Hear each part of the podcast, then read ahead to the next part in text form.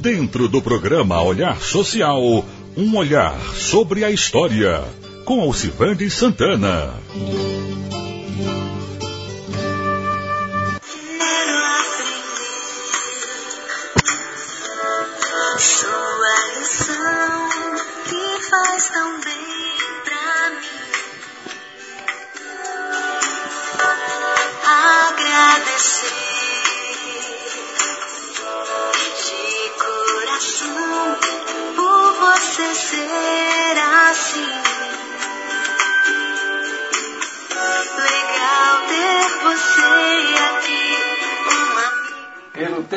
Musical, nós já sabemos que o homenageado dessa semana é o Mestre com Carinho. Nosso parabéns a todos os professores e professoras que exercem a profissão que forma todas as profissões do mundo. A revolução talvez não aconteça na educação, mas toda mudança que acontece no mundo passa por ela. Então, professor, professora, parabéns. Se você quer saber a origem do dia do professor, a partir de quando passou a ser feriado, quem criou esse decreto, esse é o nosso podcast e você vem conosco, que o tema hoje é o dia do professor.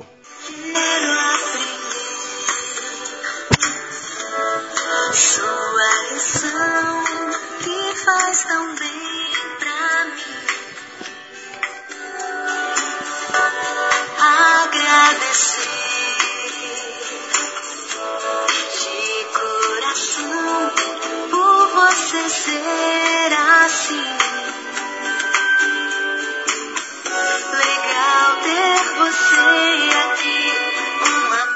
Pelo tema musical, nós já sabemos que o homenageado dessa semana é o Mestre com Carinho.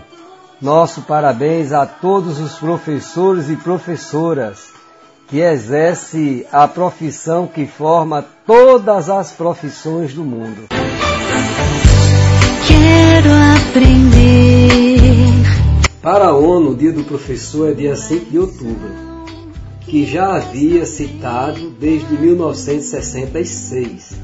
Só que em 1994 ela torna essa data mundial.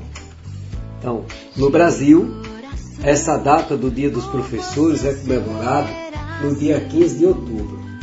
Historicamente se dá por causa do decreto de 1827, 15 de outubro de 1827, de Dom Pedro I, imperador do Brasil, e baixou um decreto imperial que criou o ensino elementar no Brasil. Pelo decreto, todas as cidades, vilas, lugarejos tivessem suas escolas de primeiras letras, esse decreto falava bastante coisa. Descentralização do ensino, salário dos professores, as matérias básicas que todos os alunos deveriam aprender, até como os professores deveriam ser contratados. A ideia inovadora e revolucionária teria sido ótima caso tivesse sido cumprida. Eu digo revolucionária porque até então a educação no Brasil era um papel dos jesuítas. Ele começou como uma questão de sacerdócio, por uma questão de deculturação, aquele que trazia uma nova religião para catequizar os índios ensinava uma nova língua, essa nova língua, sua cultura e sua religi- religião, com um processo de deculturação. Então, o magistério no Brasil nasce como sacerdócio. Talvez isso justifique porque os professores são tão mal assalariados, porque as pessoas confundem a profissão com o sacerdócio. Sacerdote é o padre, a pessoa que se formou em teologia, atendeu o chamado e foi servir o povo. Professor é profissão e educador é condição. Educador somos todos nós, mas professor é aquele que se forma e se profissionaliza para poder atuar na área. Não é? Depois disso, no período imperial também, quem fica sendo professor são as mulheres, né, esposas da oligarquia, que no seu momento vago, termina contribuindo para com a sociedade para ter uma ocupação. Isso faz de uma forma voluntariada.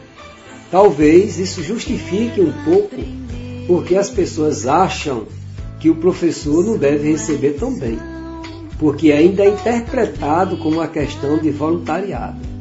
Mas, seguindo adiante, só em 1947, 120 anos depois, é que essa data, 15 de outubro, é relembrada e passa a ser comemorada. Em São Paulo, em uma pequena escola. Essa escola é do número 1520 da Rua Augusta, onde existia um ginásio Caetano de Campos, conhecido também como Caetaninho. Ao longo do período letivo, o segundo semestre ia de 1 de junho a 15 de dezembro e tinha apenas 10 dias de feriado nesse período. Então, quatro professores dessa escola se organizaram e usaram essa data como referência para fazer essa comemoração. Então, os alunos levavam doce, bolo e fazia toda uma festa.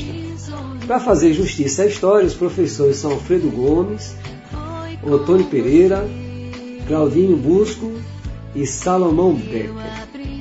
Agora, a parte que eu gostaria de chamar a atenção é essa parte. É que uma jornalista, mulher, preta, brasileira, deputada estadual, Antonieta de Barros, né? ela foi deputada duas vezes nas legislaturas de Santa Catarina e foi a pioneira e inspiração para os movimentos negros além de ter contribuído no parlamento, na imprensa e no magistério. Foi uma ativa defensora da emancipação feminina e de uma educação de qualidade para todos pelo reconhecimento da cultura negra, e em especial no sul do Brasil. Em sua segunda passagem pelo parlamento, criou a lei número 145 de 12 de outubro de 1948 que instituiu o Dia do Professor e o feriado escolar 15 de outubro, data escolhida pela simbologia da criação do primeiro decreto educacional, que já foi citado lá atrás, no começo do podcast, por Dom Pedro I. Bom, a partir dessa ação dessa magnífica mulher, não é? A data começou a ser feriado em Santa Catarina e já era comemorado em São Paulo. Mas só em 14 de outubro de 1963, quando João Goulart, ainda presidente da República, antes do golpe militar, no dia da mentira, que já tinha passado de meia-noite, então não era 31 de março, era dia 1 de abril, não é? No decreto 52.682, é do dia 14 de outubro de 1963, João Goulart assinou o decreto que defina a essência e a razão do feriado para comemorar. Codicamente o dia do professor, os estabelecimentos de ensino farão promover solenidades em que se enalteça a função do mestre na sociedade moderna, fazendo participar os alunos e os familiares. Bem, mas João Goulart não fez isso por uma bondade, não. Né? Ele fez isso porque existia uma pauta no Rio de Janeiro e todo o Brasil sobre a questão salarial do professor. Aí era discutido tipo Estatuto do Magistério, a regulamentação da profissão e como os professores não tiveram ganhos significativos financeiros, profissionais e trabalhistas, ele faz esse ato como um, um adorno, um reconhecimento, uma forma de agradar para poder dizer que nem tudo foi perdido. Bem, É uma pena que em dias atuais a gente perceba a importância que o professor tem. Porque nesse momento que nós estamos vivendo, a pandemia não nos trouxe mudança nenhuma. Ele apenas acelerou. E o que é que aconteceu? As pessoas descobriram o que já existia, que era possível trabalhar em home office e diminuir os custos com reuniões e coffee break, que era possível ter um atendimento médico pelo telefone, né? a telemedicina, mas que não eram feitos. Porque o médico trabalha a partir do diagnóstico que está no exame. Nem sempre pelo que o, o paciente diz, mas pelo que está diagnosticado. Então, os setores da sociedade avançaram e continuam trabalhando. E aí a gente percebe que o Ceará, 98% das escolas tem internet. E a nossa Bahia, ei, nossa Bahia, só 14% das escolas tem internet.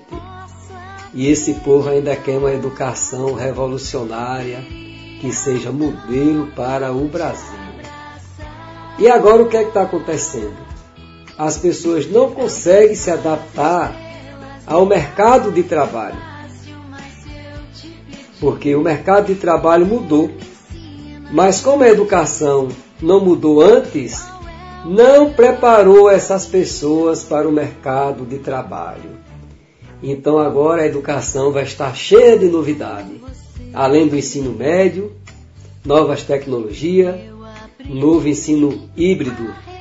Não porque a educação seja tão importante, mas porque o capitalismo não está conseguindo extrair do trabalhador os lucros que gostaria de ter e que almeja ter, porque está faltando nele a formação para poder fazer o serviço. E a formação só se dá pela escola. Mas o problema é que eles querem formar, eles querem informar, mas não quer reconhecer o profissional. Acha que tudo é apenas um bom discurso. Então, professor, quando meus filhos eram criança, aí perguntavam para ele: Seu pai trabalha em quê? Aí dizia: Meu pai é sofressor. Ele conseguiu criar um neologismo que definiu bem né? uma mistura de sofrimento com profissão. De qualquer forma, para você, nosso abraço, nosso reconhecimento, porque Todas as profissões do mundo só existem por conta do seu trabalho. Parabéns, professor. Parabéns, professora. Parabéns, porque diante de todas as dificuldades, vocês continuam resistindo. Um abraço forte. Até o nosso próximo podcast. Quero aprender. Dentro do programa Olhar Social, um olhar sobre a história, com Alcivande Santana.